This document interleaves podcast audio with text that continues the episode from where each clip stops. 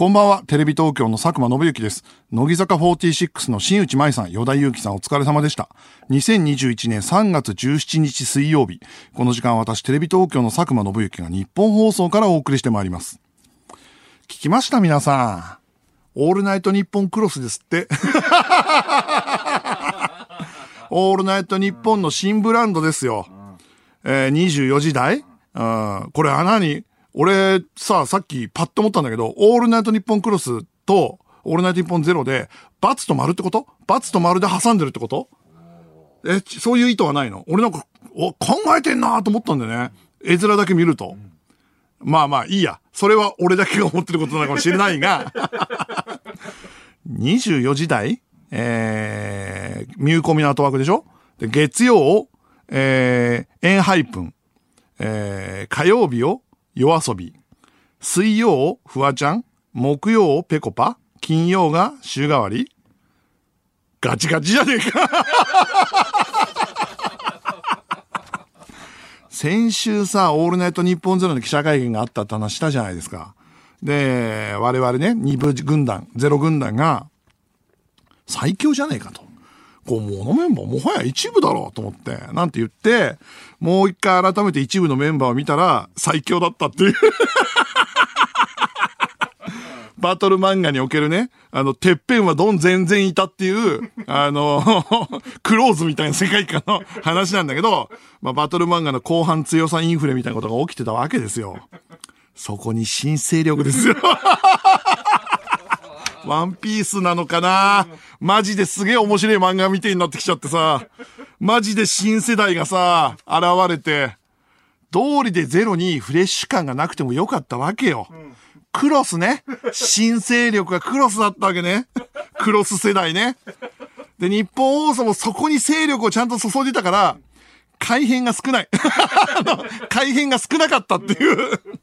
そういうことか。これ全世代オールジャンルで夜撮りに来てんな。だってアンヘイプン？だっけ？韓国からやるんでしょ？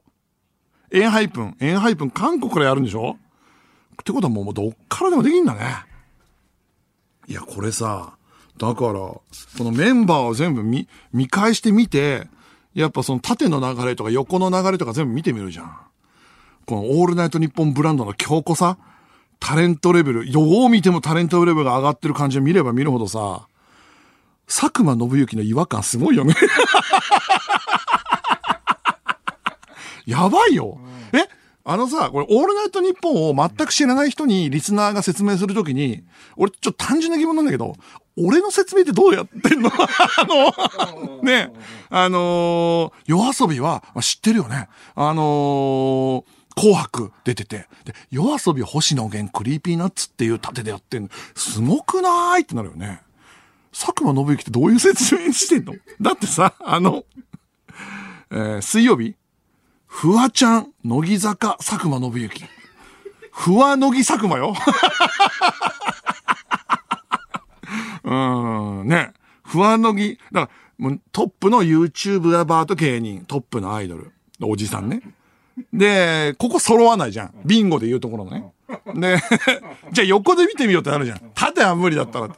で、ファーストサマーウイカ、 Creepy Nuts、えー、それで、あ M1 チャンピオン、マヂラブ、三四郎、人気芸人ってなってくるじゃん。やっぱ横も俺で揃わないって。ダブルビンゴが揃わない。縦も横も食い止めるおじさんだからな。スター揃いのビンゴを、おま、くそ、佐久間のせいで全然揃わないんだけどって言ってる。ダブルビンゴ食い止めおじさんだから。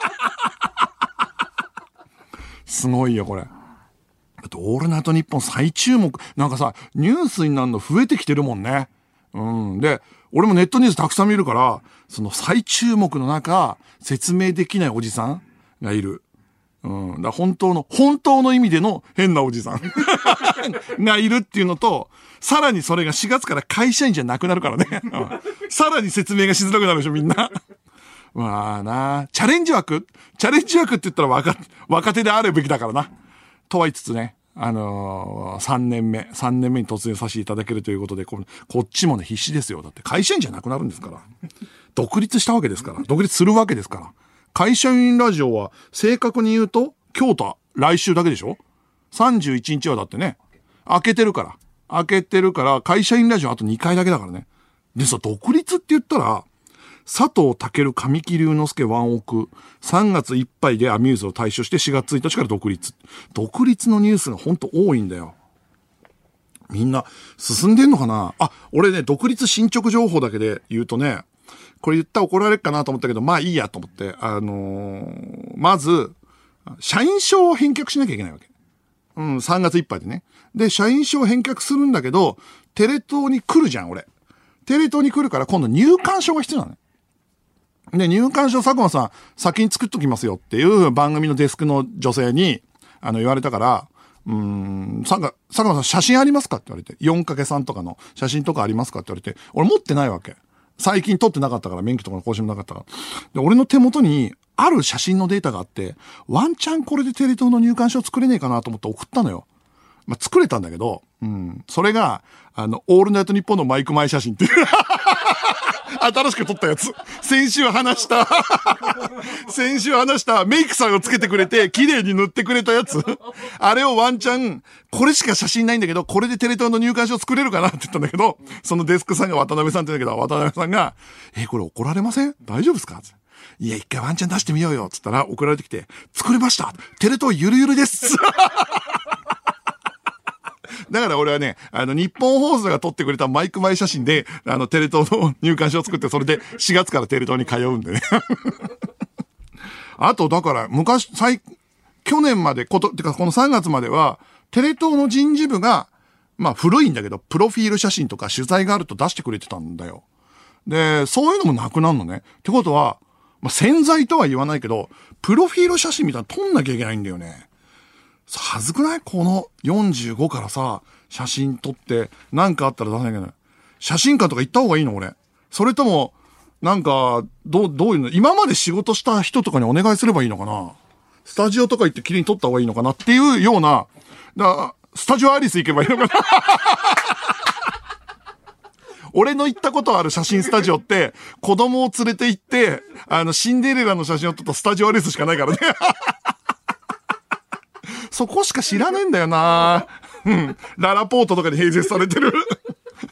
そこしかないから。あとはディズニーランドについてるやつ。それしか行ったことないからな。いや、ちょ過去仕事した人にお願いしてみようかな。そういうの。いや、な、本当にないのよ。かといってさ、急にさ、星野源さんみたいなさ、壁にもたれかかる洗剤とか俺が取り始めたらどうする？それ。今日から、4月1日から。どっちのパターンで言ったらいいの？その俺の潜在写真というか、普通にプロフィール写真を出すときに。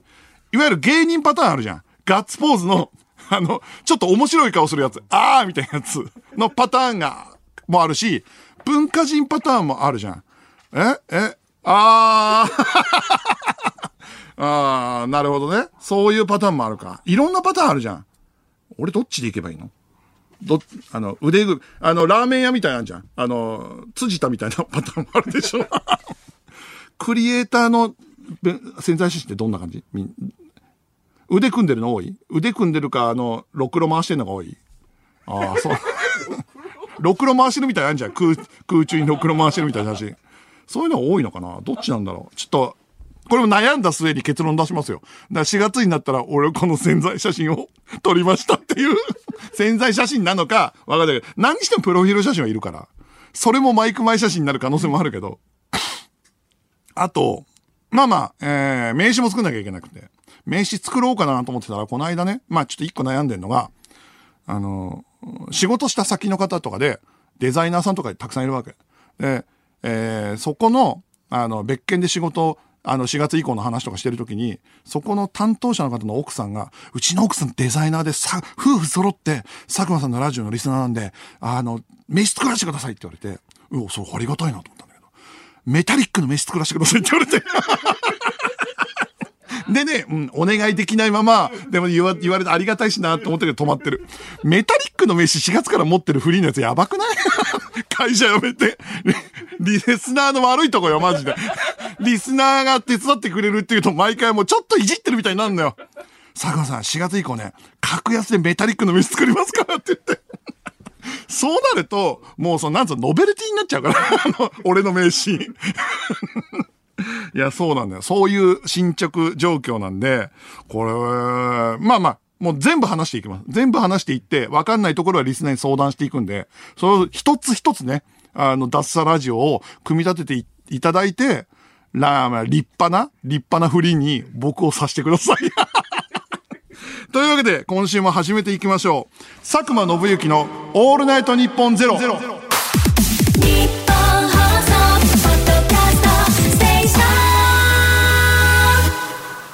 改めましてこんばんは、テレビ東京の佐久間信之です。毎週水曜日のこの時間は佐久間信之のオールナイトニッポンゼロをお送りしています。いきます。あ、ここだテレビ東京の佐久間信之ですも言えなくなるんだよね。よく考えたら。元テレビ東京のってわけにもいかないしなえー、どう、なんて言うんだろう。テレビプロデューサーの？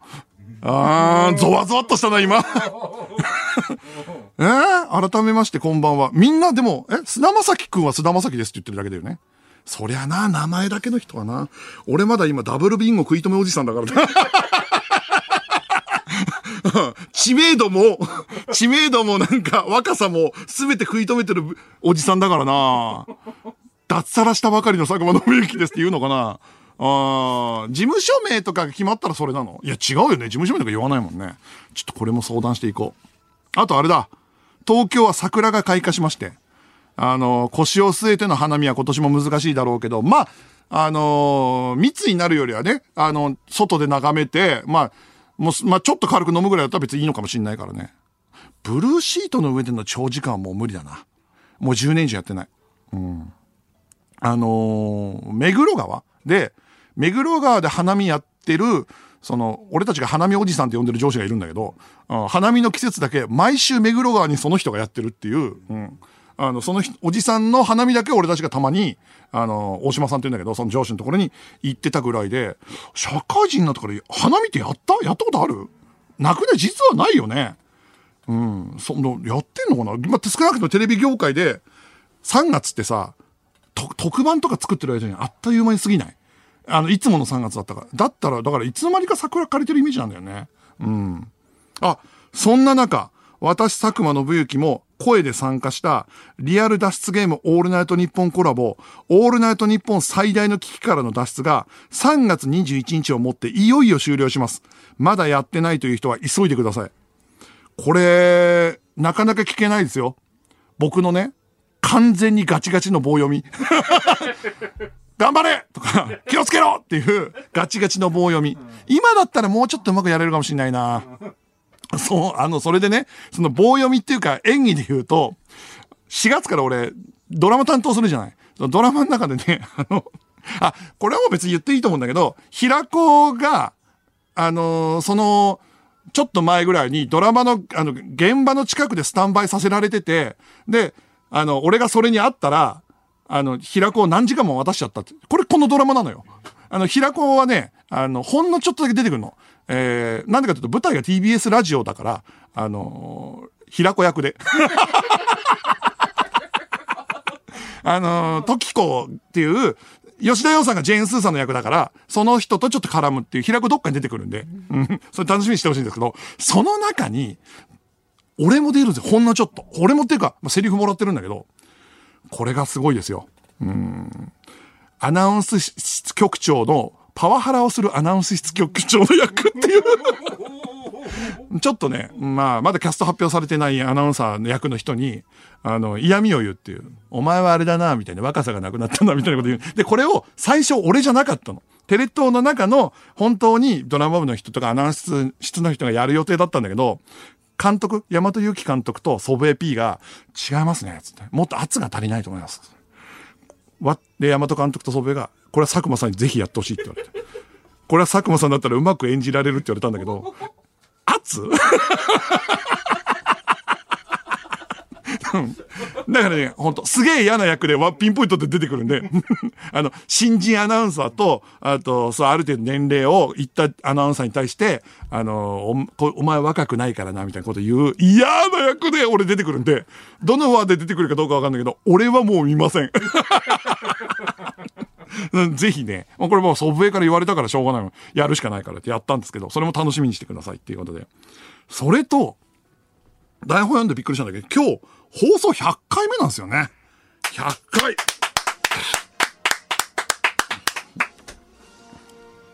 !100 回ですよ。3桁いくなんてね。いや、初めてやった時は本当一回一回思い出作りだと思ってて、まだね、その気持ち抜けてないの。一回一回が思い出だと思ってやってんだけど、100回にたどり着いたから、100回ってさ、実はさ、テレビ番組でも、そんなにいかないからね。深夜番組とかだった場合、ゴールデンだったらなおのこと半年で切られちゃうし、100回行ったら立派なもんだと思って、ゴッドタウンも100回行った時、うわ、100回行ったかと思ってたから、それが15年とかになったから、まあね、引き続き、よろしくお願いいたします。えー、メールを募集しましょう。それ100回やったわーを送ってください。あるでしょ？何回目だってこと。その、100回聞いたわとか、この失敗100回目だわみたいな。そういうメールをいただきたいと思います。受付メールアドレスは、サクマアットマークオールナイトニッポンドットコム、サクマアットマークオールナイトニッポンドットコムです。メールを送ってくれたリスナーの中から抽選で5名に番組ステッカーをプレゼントします。さて、この番組はスマートフォンアプリのミクチャでも、東京都千代田区有楽町ニッポン放送第3スタジオのライブ映像とともに、同時生配信でお届けしています。さらに放送終了後にはミクチャ限定のアフタートークも生配信。ミクチャのアプリをダウンロードして、オールナイトニッポンゼロのアカウントをフォローするだけで、誰でも簡単に無料で見られます。オールナイトニッポンゼロぜひミクチャでもお楽しみください。ここで一曲、斉藤和義で、 Come on。テレビ東京の佐久間です。この時間は佐久間宣行のオールナイトニッポンゼロをお送りしています。メールが来ております。ラジオネームテイク3。オールナイトニッポンクロスのロゴ見ましたか？エナジードリンクみたいでしたよ。あ、そうだったっけ？ああ、ここにあるわ。あ、あー、まあ、エナジードリンクっぽいね。オールナイトニッポンってカタカナであって、クロスってのがどでかくドーンって書いてある。ああ、別にいいじゃん。エナジードリンクっぽくてもいいじゃん、別にっていう。あと、あの、夜遊びの、が作ったジングルじゃなくてオープニングテーマか。あの、ビターとスイートサンバのアレンジ。あれすごくかっこいいね。うん。あれで始まる。いや、だからね、あれもさ、思うわけよ。くそ、新世代感を出してきやがって。新世代感出してるわーと思ったな。えー、メール、兵庫県ラジオネーム、リオネルタッチ。佐久間さんの潜在写真ですが、井上直也みたいにめちゃくちゃベルト巻きつけるのはどうですか俺撮ったことねえけど一個も 何のベルト？何のベルトなの？ああ、まあね。いや、いいけど、何かのチャン、人は何かのチャンピオンだからね。ああ、それは。うん、人は何か、昔、幼稚園の頃の子供が作ってくれた誕生日プレゼントで作ったベルトしかないよ。泣けるやつ。それを巻くしかないけど。いや、いいですけど。うん、はい。えー、ラジオネーム、こじら、小島ルリオ。一本グランプリの紹介っぽい画像が公式ホームページから作れるみたいです。プロフィール写真これでいきましょう。うわ。うわ。いや、ちょっとなんかな一本グランプリの画像を自分で作って他人、自分で作る分にはいい。他人に送ってくるやつちょっとやばくない？あと俺がさ、あの、CX のね、フジテレビの番組のジェネレーターみたいなの勝手に作って、それで配ってたらやばいだろ。ああ、まあまあまあ、それも一応ね、他局のってね。うん。あと、この、ね、会社名みたいなの作るみたいな話の時には、先々週かな？なんかいじりのメールでさ、えこういうのどうですかみたいな。アベニアだっけ？アベニールみたいな。未来とかっていう意味で、えっ、ー、と、どうですかみたいな。で、俺たちさ、や、やだよ、そんな出せのって言ったら、俺その3日後か4日後ぐらいに、はじめまして、株式会社アベニアのって言って、アベニアって株式会社の社長さんから、あの、ツイッターで リプライが来て、そうですか、ダサいですかねみたいな。違うの。うん。違うんですよ。佐久間信行が選ぶとダサいっていうだけで、アベニアって言葉は全くダサくありません。これ皆さんね、共通認識で。で、えー、株式会社アベニアってのあります。いいお名前、ほんと。うん。なんだったらね、うん。だからあるからつけらんないなってもうね。うん、つけらんないよ。悔しい。悔しいですよ。びっくりしたんだから。あったんだから。ほんと。あの、英単語とか、えー、ギリシャ語とかイタリア語とかいじるときは、まず、株式会社をつけて、ないか調べてから ないか調べてから送ってくださいっていううん。アブニールか。うん。じゃああったっていうことですからね。ただね、今日の放送でね、まあ、この後ですけど、ち一個皆さんに報告しなきゃいけないことがあるんですよ。あのー、まあ、ちょっと重大発表ってわけでもないんですけど、これ言わなきゃいけないことがあって、それは何かっていうと、俺 CD デビューすることになったんですよ。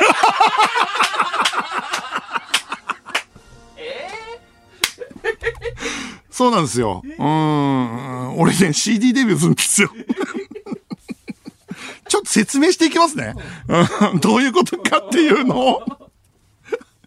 えっと、まあまあ、退職するの裏で、この一月半ぐらいの間ね、あの、青春高校がプロジェクトで終了するじゃない。それで、卒業式の収録、三宅が5時半、5時間半撮ったって間も嘆いてた。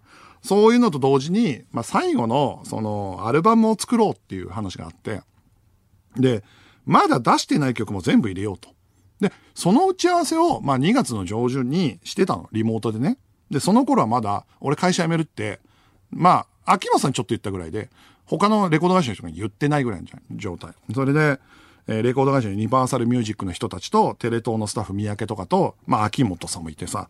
で、まあまあ、えっ、と、この曲入れてないけどいい曲だから卒業アルバムに入れたいですねって話して、で、他に、前回は、そういえば、MC の皆さんの曲入れましたねって1年前の時は。それは日村さんとか小峠とかがメインで歌ってくれて、めちゃくちゃいい曲だったんだけど、そのなんか、生徒たちへのメッセージみたいな。で、その次は、えっ、と、間がなんかね、ダンス部で歌った、間が入ってる曲ができたみたいんで、そういう、変わり種というか大人の曲みたいなの入れてんのよ。毎回1曲ぐらい。それとかどうしましょうか？さ卒業あれば。まあ、いらないですかね？みたいなことを生徒たちだけでも言ったら、秋元さんがさらっと、あ、でもこれ佐久間と三宅の曲がいいんじゃないの？みたいなこと言って。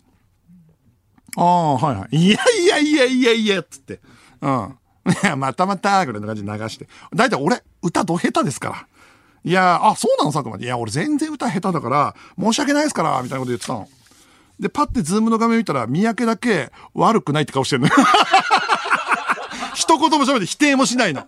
そっか、曲かーっていう顔してるから、こいつ何なんだろうなと思ったんだけど、まあ、それが2月の上旬ぐらい。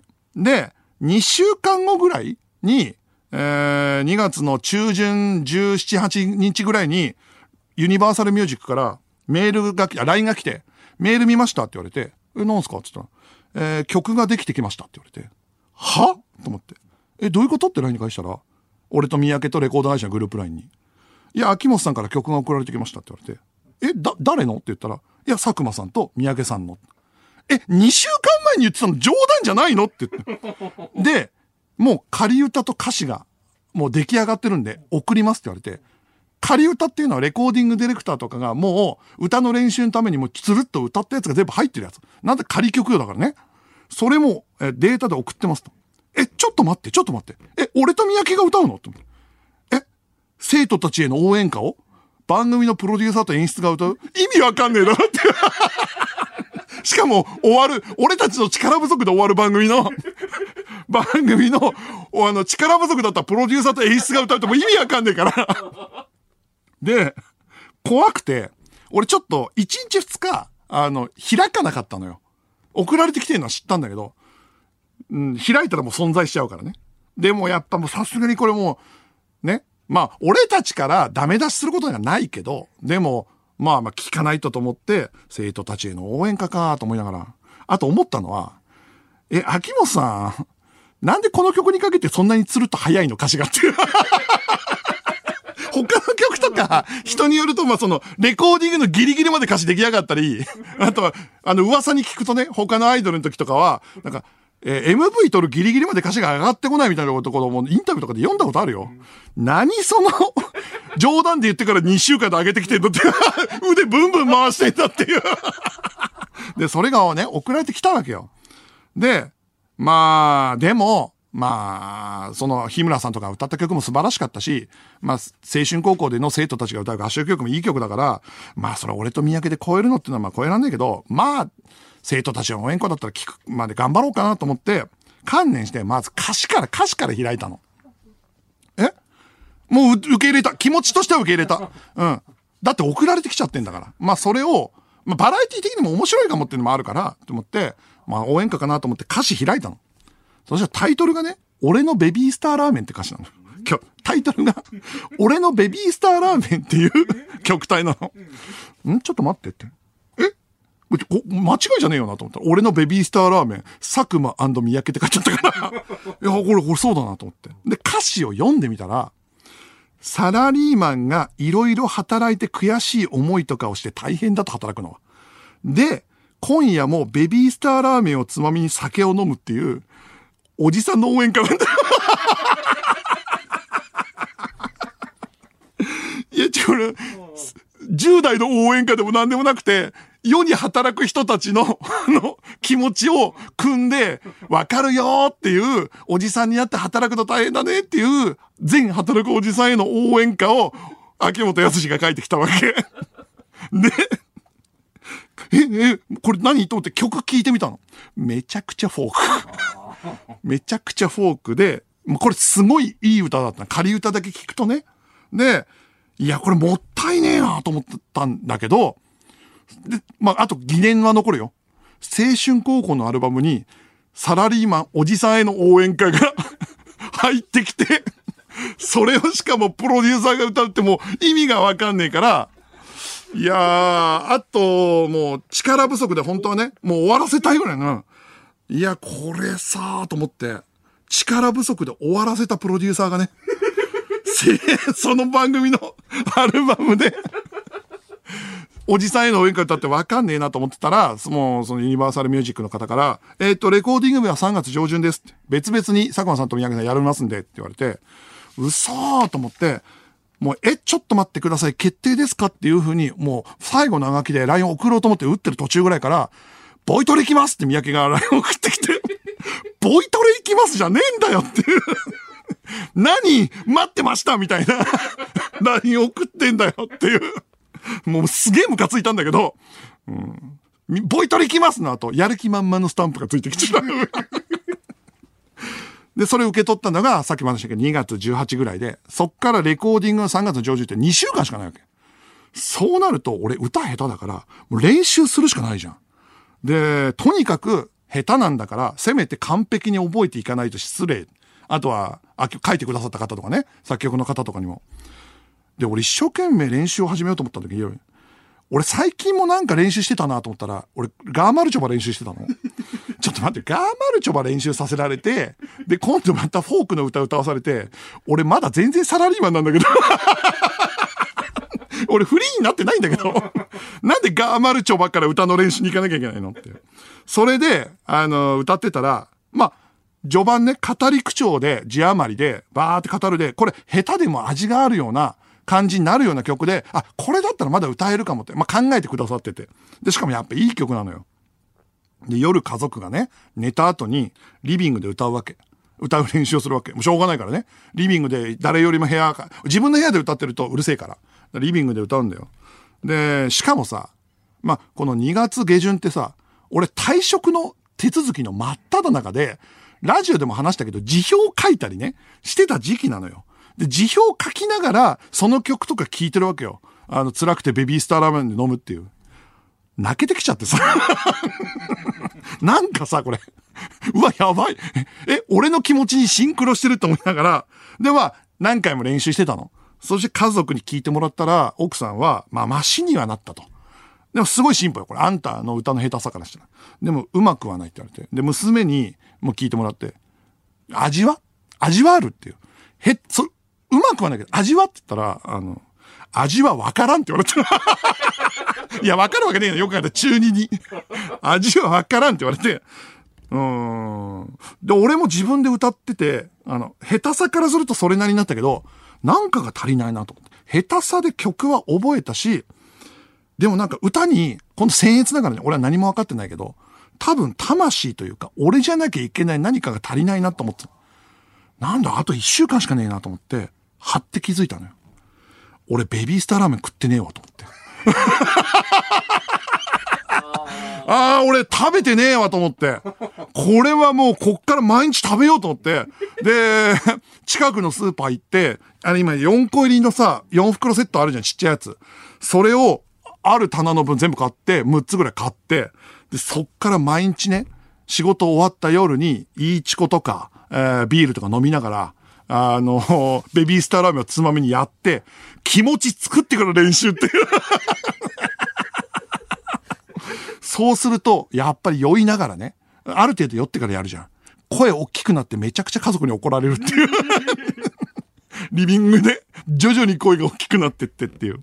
そうこうするうちに、2月の末の金曜の26日に、本当は発表予定じゃなかったのに、急に俺の退職がネットニュースになっちゃって、会社に問い合わせが殺到して、よく月曜にヤフートップになっちゃったから、今週発表しなきゃいけなくってなってもう大わらわ。で、その日の夕方ね、ユニバーサルからメールが来て、レコーディングディレクターとスタジオの調整がやっとできましたと。立て込んでたんでと。で、3月4日の木曜のお昼、レコーディングですって言われて、3月4日のお昼のレコーディングってパッてカレンダー見たら、3月3日のオールナイトなのよ。で、そこで退職発表するわけ。で、退職発表した5時間後にレコーディングしてんのよ、俺。何このスケジュールと思って、それちょっとリスケできませんかねっていう風に送ろうと思ったら、三宅が、はいっていう。ライン送ってきたから、はいじゃねえんだよと思って、待ってましたみたいな。準備万端です。なぜならボイトレやってるからっていう LINE が返ってきて、なんだよと思って、うん、よく出すんじゃないよと思ったんだけど、もうもうそれ断れないから、バタバタのままその週は、まあ、退職報告のラジオの準備をして、で、ネットニュース出ちゃったからまだ言ってない関係各所に連絡をして、で、このラジオでも話したけど、会長、社長へのご挨拶して。で、夜は、ベビースターラーメンの練習。何やってんの？ね俺何の仕事してる人なの？で、3月3日深夜に退職ラジオやりましたよね。やって、で、まあ、ありがたい話で皆さん結構温かく頑張れよみたいなのもたくさんいただいて、で、胸いっぱいで家帰ったわけ。で、胸いっぱいで家帰ったらなかなか眠れないじゃん。だからビール飲むよね。そしてベビースターラーメンあるよね。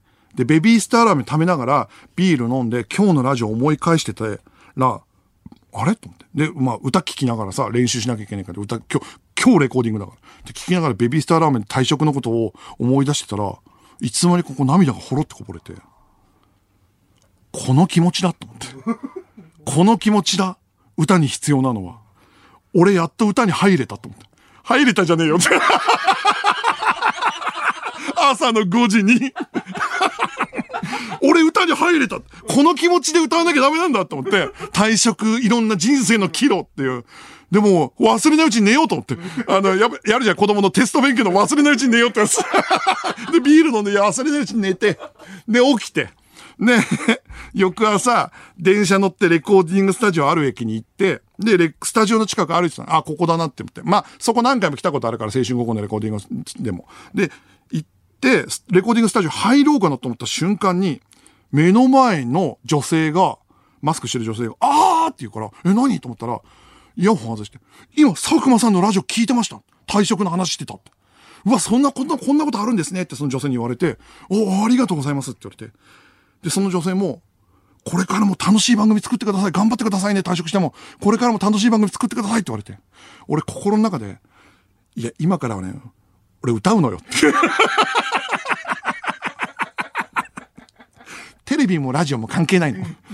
楽しい番組作って、作りますけど、俺今からやるのはレコーディングなんですって思いながら、それは言えないから、うん、ちょっと半笑いで、ありがとうございますみたいな感じで、スタジオに入って。で、スタジオに入ったら、えー、レコーディングディレクターもプロ中のプロの田中さんっておっしゃるんだけど、AKB から多分坂道もやってんのかな。で、秋元さん物件全部やってるような、えー、プロ中のプロのレコーディングディレクターがいて、あ、佐久間さん、リラックスしてやってみましょうって言って。まあ、緊張しないで、機材の説明だけされて、まずはつるっと全部歌ってみようって。もうその人はとにかくすごくて、多分どんなに歌がそんなに得意じゃない人も盛り上げて撮るのがすごいっていう人で、で、つるっと全部歌ってくださいって言われて、え、もう急に？俺が全部つるっと歌うの？って言ったら、あっちのリアクションもわかんないから、もうとにかく必死で一回歌ったら、オーケーオーケーすごいよって言われて、本当？と思ったら、じゃあもう一回頭からやってみようって言われて、本当？と思って、もう一回歌うじゃん。オッケーオッケー、佐久間さんね、もう取れてる。取れてんだけど、もう一回頭からやってみようって言われて、で、もう一回やって、これ本当にいいのかなと思いながら歌うじゃん。何回か歌ったら、いい、もうこれでいいぐらい。これで終わっちゃっていいぐらいだけど、もう一回歌ってみようって言われて、だ、ダメじゃん、絶対と思いながら。で、4回ぐらい歌ったら、オッケーオッケーって言われて、で、一回ちょっとこっちチェックしますって言われて、一回待ってたら、まあ、の、イヤホンから薄く俺の声を組み合わせて一連にしてんのが聞こえてくるんだけど、全然ダメなんだよね。ガチガチなのよ、まず。あの、下手なのは仕方ないけど、うまくやろうとしてる感じは、俺でもわかるみたいな。そしたら、まあ、田中さんまた来て。いや、味があるよ。これいい、すごい。で、もう一回何回か歌ってみよう。佐久間さんと、なんか、どう？いや、ちょっとまだわかんないです。いや、それ歌ってみたらいいって。で、何回か自分なりに歌ってたら、ラジオ明けじゃん。しかもテンションが入ったラジオの明けだから、徐々に喉が枯れてきたの。そしたら、レコーディングの田中さんが、すごいね。枯れてきたね。これがいいっつって。で、みんなブースの外でななずいてんの。で、もう一回歌ったら、枯れてきたね。枯れてきた。いいっつって。これ、枯らすために何度も歌わせたんだろうなっていうどんどん良くなるよ枯れてきたよって言って。で、そしたら、まあ、田中さんが盛り上げるの上手いから、つるっと歌えるようになってきて、で、歌ってきたら、佐久間さん、それね、結構良くなってきたから、枯れてきて味ができたから、もっと遠くに届けるつもりで歌ってって。ここにあるマイクじゃなくて、届けるつもりでぶつける感じで、一回思いをやるつもりで歌ってって言われて、わかりましたってなって。で、自分の目の前にあるマイクを超えた、その、この曲を作ってくれた人とか、なんだったら、もう本当もう、福田とか斎藤の顔も思い浮かべたよ。働いてる奴らに届けるつもりでもうほんと、ぶつけるつもりで歌ったわけよ。歌ったら、いいよこれでつるっと佐久間さん、全部やろうって言われて、結局全部取り直すんじゃん。借りるの待って全部取り直すんじゃんってなって。で、全部やるんじゃねえかと思ったんだけど、まあその頃には田中さんのペースに乗せられたから、気持ちよくね、枯れた中でも、どんどん気持ち早いって歌い終わったの。そしたら田中さんが、佐久間さん、取れましたと。取れたんだけど、これでいけるんだけど、今全部に気持ち入っちゃってっから、1番の A メロと B メロは、まあ、例えば佐久間さん、ラジオのフリートークだったら、導入からフルテンションで話さないでしょと。語りかける感じで入って、サビで一番聞いてほしいこと言うみたいに、ちょっと語りかける感じで A メロ B メロ取り,、ま取り直させて、なるほどって言われて。それでもう一回、あの、取り、あの、A メロ B メロを少し語りかける感じで取ったら、オーケー取れたすごいよって言われて 本当かよと思ったら、その、田中さんが、いいよねで、それに目合わせたレコード会社のユニバーサルの人も、すごい良かったです。俺も、うん、本当かな？っていうのが分かんないまま感じ帰ったわけ。で、そしたらその一週間後ぐらいかな。秋元康さんから、佐久間の歌聞いたよって。いいね。しみる。声がいいって書いてきて、本当？本当って思うじゃん。で、翌日ユニバーサルの人からも LINE が来て、佐久間さん、三宅さん、俺のベビースターラーメンラフミックス聞きました。すごく良かったですと。男の愛しが漂ってきて、なんなら僕夜聞いてきちょっとグッと来たぐらいです。本当かよと。にわかに信じられないです。ありがたいけどと思って。で、また別のレコーディング、レコード会社の人からも、いや、これはね、めちゃくちゃいい曲ですよ。大げさじゃ泣けます。俺はにわかにわかんないじゃん。三宅は全部それに、ありがとうございますありがとうございますありがとうございますっていう、LINE の返事して。で、普通はカンパケ送るんですけど、ラフミックス送っちゃいますって送られてきたの。なんだけど、俺怖くて聞けなくて、ラフミックス。そしたら4日後に、もうカンパケが送られてきた。なんだったらこの生放送の2日前ぐらいにカンパケが送られてきたわけ。で、これはもう聞くしかねえなと思って、ベビースターとビール用意して、で、家である程度やってから聞くか。めんどくせえなみたいな。聞きてえわけじゃねえんだよなみたいな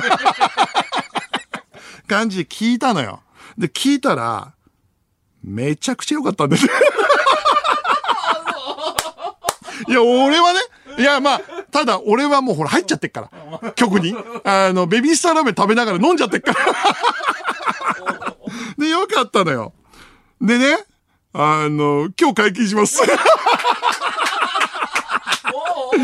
これはレコード会社の人はいいと思った。で、アーティ、俺、アーティストってこういう気持ちなんだね。俺一生に一度しかこれ味わわないじゃん。多分ね、これが青春高校のアルバムに入る曲だから、別に俺名義でレコードにね、出るわけじゃないし。だからメジャーだよ。メジャー、メジャー。いや、てか、インディーズデビューもしてねえからいや、だからこれ、うん。それね、だから、あの、リスナーのみんな準備できてるかなあ宇宙初解禁だよ。うわーヨッピーに聞かしてやりてえな。ヨッピーに宇宙初解禁って言ってほしい。まあ、っていう、その曲が、まああるんですよ。あるんで、えー、っとですね、聴いていただこうかなと思います。フルコーラスで。えー、それではですね、お聴きください。えー、佐久間信之三宅祐希で、俺のベビースターラーメン。日本放送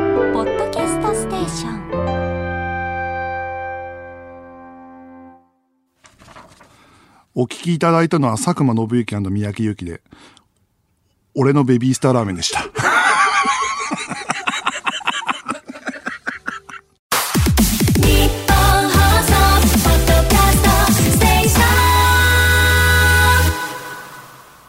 テレビ東京の佐久間です。この時間は佐久間信之のオールナイトニッポンゼロをお送りしています。ラーヤと竜の王国はディズニーの新作でめちゃくちゃ面白かったですね。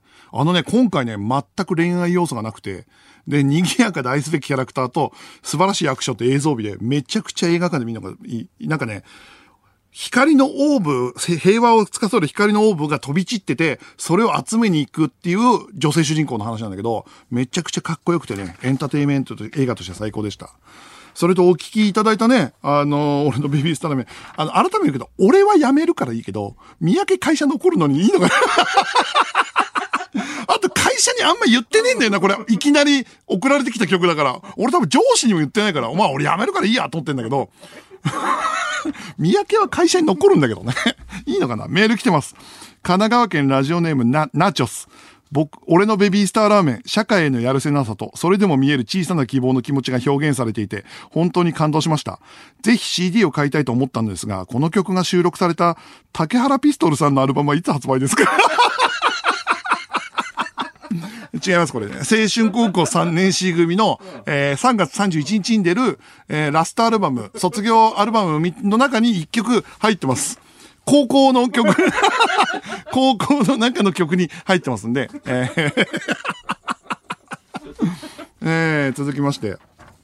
ラジオネーム、たたたのた。佐久間さん、俺のベビースターラーメン感動しました。サラリーマンの歌で感動したのは、木山優作のホーム以来です。帰ろうかってやつね。あの、あれ泣けるからね。あんな名曲と、えーラジオネーム、切り替えてす、あスーさん。えー佐久間さん。えー俺のベビースターラーメン感動しました。今週、僕は大学生として親元を離れるのですが、父親にきちんと感謝の言葉を伝えようと思います。背中を押してくださってありがとうございます。うーん。うん、いや、これすげえいいんだけど、うん、違わないか俺のに押される。もっと違うものに押された方がいいと思うよ。ほんと。えー、続きましてですね、えー、ラジオネーム、単二電池。佐久間さん、4月からフリーになって不安だと思いますが、ラジオのパーソナリティ、ドラマの出演、そして歌手デビュー、大丈夫です。あなたは菅田将暉です。怒られるよ。怒られるよ、お前。まあ、ただね、ラジオ、ドラマ、歌手デビュー。俺、カンペかけるしね。カンペかけて編集できるからね。うん、菅田将暉にできないものを持ってるから。カンペ編集っていう。いや、マジで。絶対怒られるし、この部分だけ切り取らないでください。違いますから。あーえー、ラジオネーム、いつかのカキフライ。秋元康が作詞をした曲を歌うということは、乃木坂の弟分になるということで、水曜のパーソナリティに統一感が出ます。これで佐久間さんが一人浮くこともなくなるので、よかったです。ああ、なるほど。乃木坂、桜坂、日向坂。えー、だからってことは、姉さん方ってことになるもんね。新内さんとかがね、分かったら、そっかそっか。秋元ファミリーで言うとね。秋元ファミリーでもねえけどな。ちょっと違うけどな。うん、まあ、うん。いや、ということなんですよ。ということで。だから、俺も聞いて笑っちゃったんだけど、うん、いろんな振りがあって、笑えんだけど、ちゃんと聞くといい曲っていう。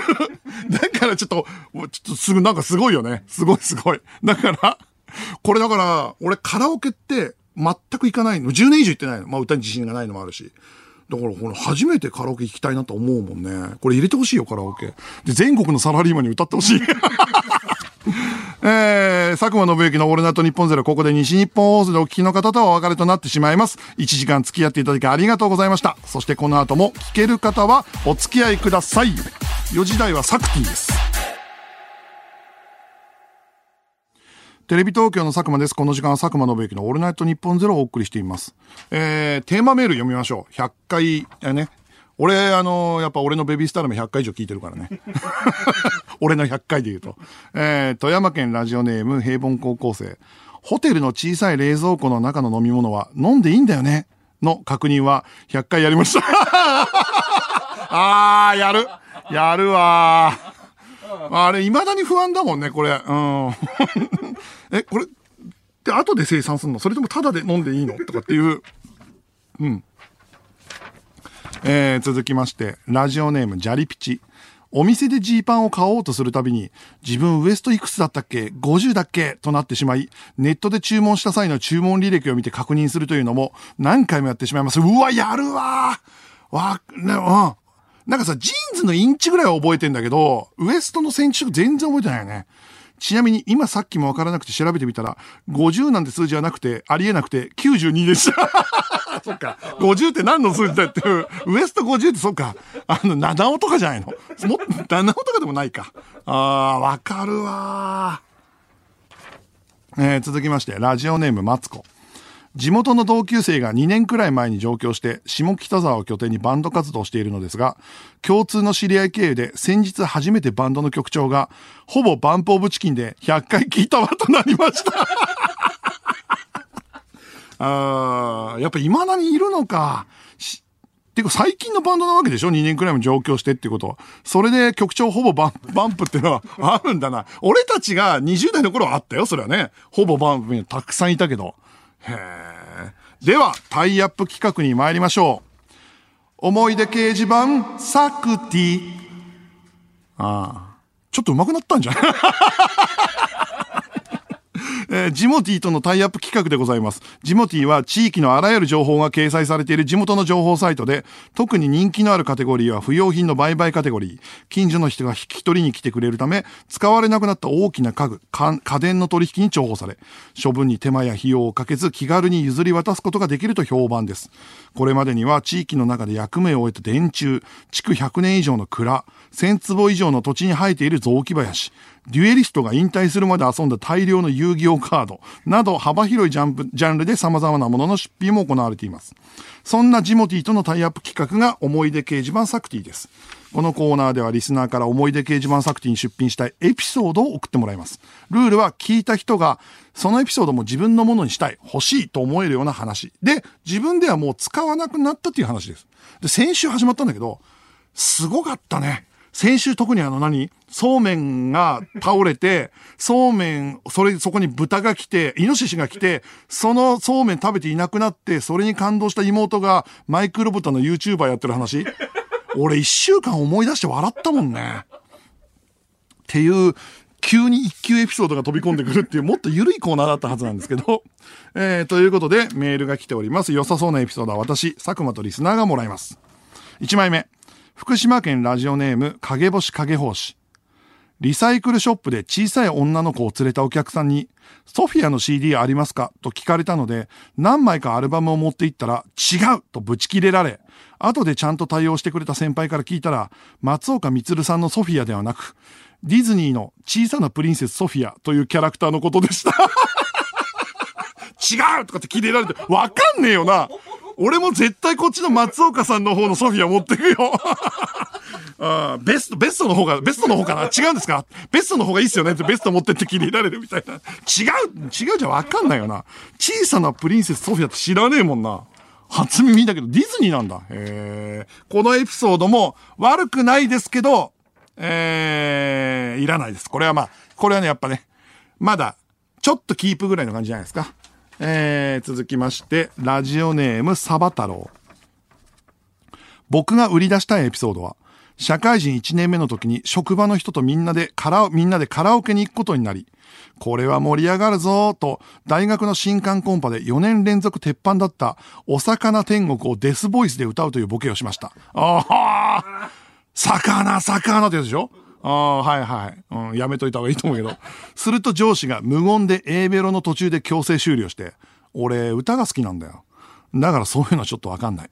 と、ちゃんとしたトーンで言って、今までの盛り上がりが嘘のように会場は静まり返りました。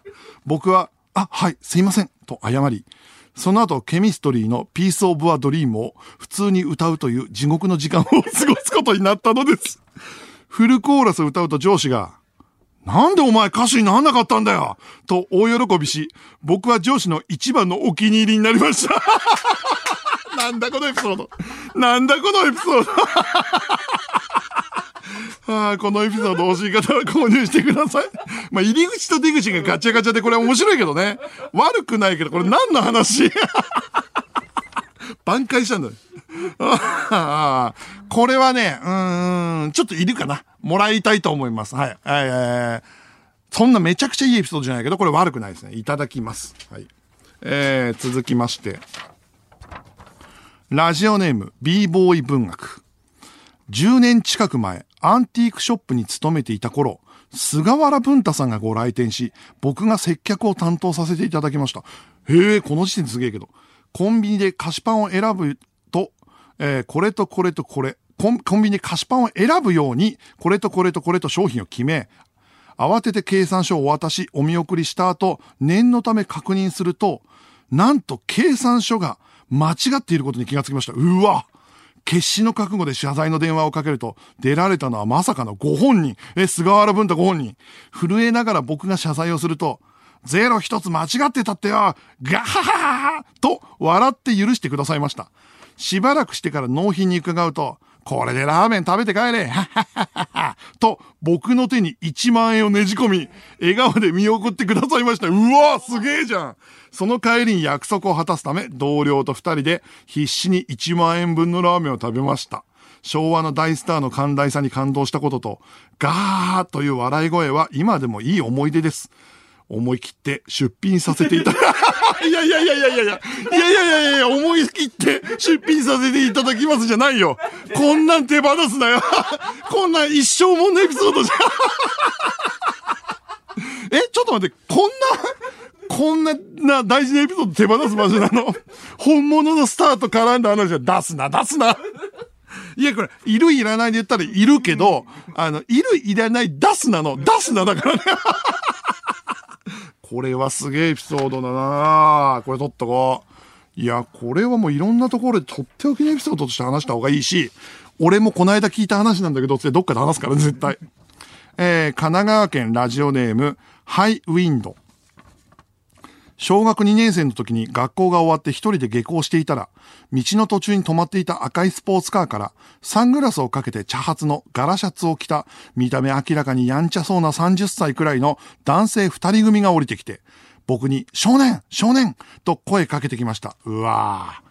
僕は、これはやばいぞ、とすぐ思ったのですが、怖すぎて動けずにいると、そのうちの一人が、少年やるよと言って、大きい茶色の紙袋を僕に押し付け、またすぐスポーツカーに乗ってどこかに去っていきました。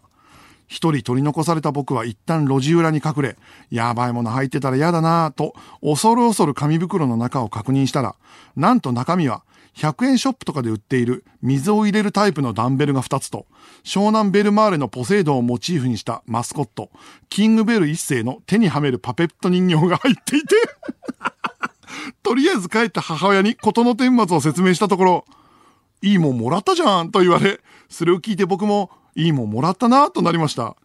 このエピソード欲しい人いませんか？いやー、これ面白いけどな、何にも起きてないよ。何にも起きてない。ヤンキー二人に、やんちゃそ、やんちゃなヤンキー二人に、ちょっといらないけどいいものぐらいの感じのものもらったっていうエピソード。えー、これベルマーレファンだったのかな、まあこれエピソードで悪くないですね。えー、まあでもいらないかな。うん、ギリギリいらない方に入るかもしれません。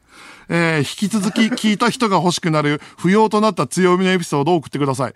受付メールアドレスはサクマアットマークオールナイトニッポンドットコム、サクマアットマークオールナイトニッポンドットコムです。メールの件名にサクティと書いて送ってください。これ今回も、今回もド級のエピソードあったなすげえなみんな。えー、ではここで一曲 V6 でセクシーハニーバニー。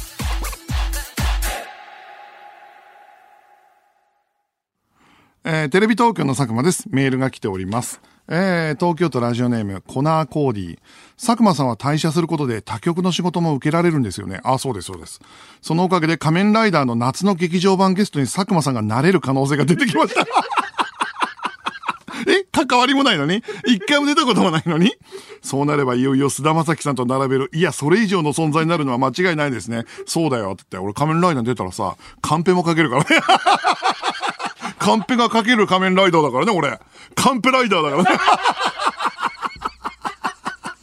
いないよカンペライダー。いや、だから、怒られるっつうの。えー、続きまして、ラジオネーム、いちごパンツ。ラジオのパーソナリティをやり、ドラマにも出演し、そして歌詞デビュー。佐久間さん、安心してください。あなたはシュージマンです。あー、途端に。途端に、はいはい。しっくりは来るけど嬉しくない。何この感じ。すごいしっくりは来たんだけど、全然嬉しくない。さっきまで菅田将暉さんって言われて、いやいやな、お前やめろよって言ってるテンションが全然なくなっちゃったな。何なんだろうな。うん。まあ、カンペかけるシュージマンってことでしょ？うん。シュージマンかけそうだしな、カンペも別に。そうだな。うん。えー、続いてテーマメールで100回やったことですね。ラジオネームマロンショート。僕はバーコード決済を利用するとき、財布を出さずに済むと思って使い始めたけど、結局最後に渡されるレシートを入れるために財布出しちゃうんだよな。というモヤモヤを100回経験してます。わかるわあー、わかる。うん、俺も Suica でそうだし、あ PayPay とかの時もそうだね。毎回結局レシートポケットに入れっぱなしにするパターンもあるけど、結局ね、めんどくせえから財布入れちゃうもんね。うん、わかるわ。これはわかる。すごいいいあるあるだね、これ。うん、えー、続きまして。えー、埼玉県ラジオネーム本名 OK 加藤純一。僕は身長が190センチ近くあるんで、初対面の人にバスケかバレーしてたと100回は聞かれます。その度に、部活やってなかったんですよと言うと、もったいないと返されるまでがワンセットです。あーそうね。そうだよね。で、俺は逆にだから184ぐらいあるんだけど、佐賀さん何やってたんですか？つって、バスケですと。あーって言われて、そっから何も伸びないっていう。だ本当何なんだろうね、この、あの、何やってたんですか？で、バスケです。バレーです。サッカーです。あーっていうぐらい、ぐらいのやつ。えー、富山県ラジオネーム平凡高校生。田舎のバス停で、これ、本当に時間通りバス来んのか？と、100回思いました。あー、それは思う。それは思うよね。俺も高校の頃とか、バスの時刻、全然、朝は遅れるもんだと思って並んでたもんね、結局ね。うん。今、飛ばすもそうだよ、全然。えー、ラジオネームマサラタウン。私はアパレル店員なのですが、M サイズと L サイズは100回くらい聞き間違えてます。コロナ禍でマスク越しだとさらに正解率が下がります。あーそっかそっか、マスク越しだとそうだね。で、確かにタクシー乗ってても、コンビニで話してても、マスクつけてるから、何回か言い直すのってこの1年すっごい増えたよね。あの、リップでも分かってもらえないし、そもそもくぐもっちゃうから。あー、わかるわ。M サイズと L サイズ。うん。うんえー続きまして。えー宮崎県ラジオネームストロール。佐久間さんの挨拶ですが、エンタメプレゼンターの佐久間信之です。はどうですか？多くのおすすめをエンタメ、おすすめエンタメを紹介してきた佐久間さんにぴったりだと思います。あのね、違うのよ。俺テレビディレクターだから。プレゼンターじゃないから。プレゼンターもちょっとやるけど、別にそれを職業にしていくんじゃない。そうなっちゃうと、その有村昆さんとか、リリコさんとかになっちゃうから、あそこの道になりたくて、会社辞めるわけじゃないから、あの、うん。佐久間として、もうプロ、番組を作るクリエイターになりたい。うん。だから、おな、え、クリエイターになりたいっていうか、違う。もう作ってんのよ。うん。そんな、そっちだからね。来週も特番やるし、お願いします。エンタメプレゼンターの佐久間宣行ですっていうのは、あーそうなるともう毎週紹介しなきゃいけなくなっちゃうから。えー、引き続きメールお待ちしております。受付メールアドレスは、サクマアットマークオールナイトニッポンドットコム、サクマアットマークオールナイトニッポンドットコムです。ここで一曲、どついたるねんで生きてれば。佐久間信之のオールナイトニッポンゼロ、そろそろお別れの時間です。ミクチャでは番組番組終了後にアフタートークもあります。そちらもぜひご覧ください。ということで、えー、4月からは、フワちゃん、乃木坂、佐久間信之のオールナイト日本ゼロになる水曜日、それもちょっと楽しみなんですけどっていうのと、あとは、俺のベビースターラーメン、宇宙初解禁 いかがでしたでしょうかっていう、えー、まあまあまあまあ、僕もね、あのなんか、自分の曲がここで流れてくるの？あのーすごい考えが深かったっていうのと、あとやっぱ三宅ノリノリだなっていう2番 えー、っていうふうに思ってましたね。あとですね、だから来週が、えー、テレビ東京最後の、テレビ東京社員最後のラジオなんですね。さっきも言ったけど、31日は、えー、っと、会社を辞めて最初のラジオなんで。ということで、来週はテレビ東、さよならテレビ東京スペシャルということで、えー、テレビ東京の社員がゲストに来ます。えー先輩と後輩が来ます。えー先輩と後輩っていう時点で、なんとなく想像してください。先輩と後輩が来たテレビ東京、さよならテレビ東京スペシャルをお送りしますので、お楽しみにということです。えー、メール、ラジオネームアイシールド26。菅田正樹さんは3年 A 組というドラマでとても話題になりました。佐久間さん、あなたがやっていた番組は何ですか？そうです。あなたはもう8割菅田正樹です。えー、ラジオネームサムライダー。菅田将暉さんは初監督作品でカンペを出しています。佐久間さん、やっぱり菅田将暉です。カンペ出してんの？え、そうなの？すげえな。えー、最後、ラジオネームボンボン。ラジオやってドラマ出て CD デビューしてる人って、これ結構いますよ。あ、いた？うん。菅田将暉でも何でもなかったわ。ということで、100回目でした。野郎ども港に別れを告げろよ、そろテレビ東京の佐久間信之でした。